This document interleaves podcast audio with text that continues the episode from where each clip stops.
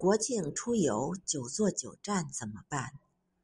长假难免久坐久站，下肢气血不畅，心脏循环变慢，久之易导致心脏机能减弱，引发静脉曲张。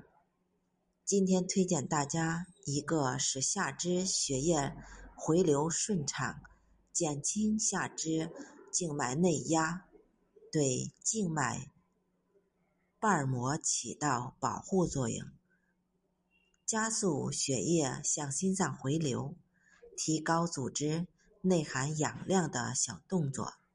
方法：晚上睡觉之前平躺。去掉枕头，把脚架高，腿与床之间十五度至二十度角即可。每天十几分钟。